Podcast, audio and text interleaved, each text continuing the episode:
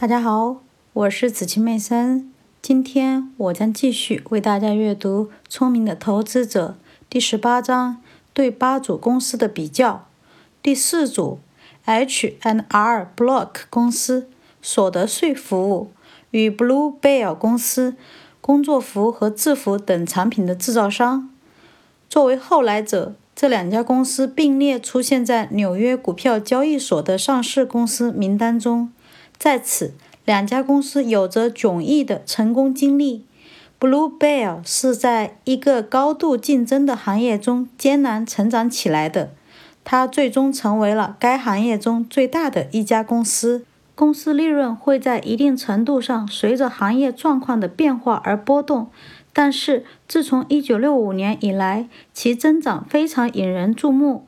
该公司的业务起始于1916年。自从1923年以来，一直在连续支付股息。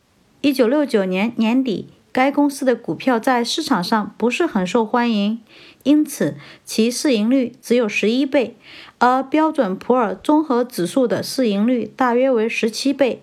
相比较而言，H&R Block 公司地位的上升是极为迅速的，直到1961年，他才首次公布自己的数据。当年它的利润为八点三万美元，销售收入为六十一万美元。然而，八年之后的同期，其销售收入激增到五千三百六十万美元，净收入上升到六百三十万美元。当时，股市对这只优秀股票表现出了狂热。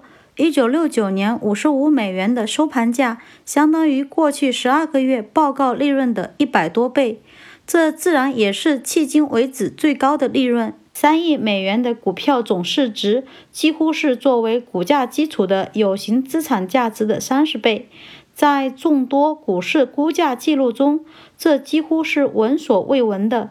当时 IBM 的这一比率大约只有九倍，而施乐的股价与账面值之比为十一倍。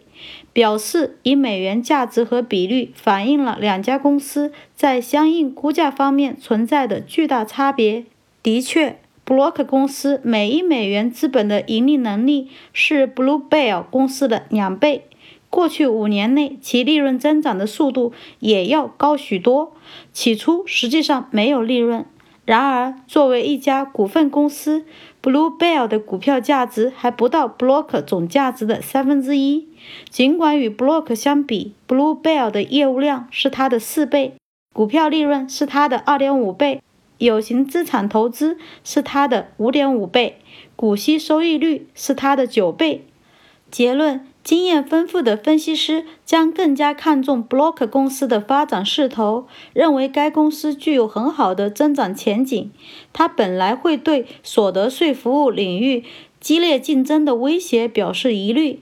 Block 公司获得的丰厚的资本回报率将吸引更多的竞争者加入。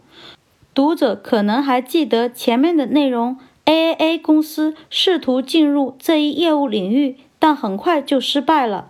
但是，考虑到这类优秀企业在高度竞争的领域也能持续获得成功，比如美国雅芳公司，因此他不会直接预测 Block 公司的增长曲线将很快趋于平稳。他主要关注的就是对该公司三亿美元的估价是已经完全包含了公司将从其优质服务中所要获取的全部价值，还是高估了这种价值。与此相反，分析师将很容易把 Blue Bear 看作是定价十分稳妥的一家优秀企业。一九七一年三月的结果，一九七零年近乎恐慌的市场，使得 Blue Bear 和 Block 的股价分别下降了四分之一和大约三分之一。随后，两家公司都随着整个市场出现了强烈反弹。一九七一年二月，Block 的股价上涨到七十五美元，但 Blue Bear 上涨得更多，相当于一百零九美元。经过三比二的分股之后。显然，事实证明，在一九六九年年底购买 Blue Bell 的股票比购买 Block 的股票更好。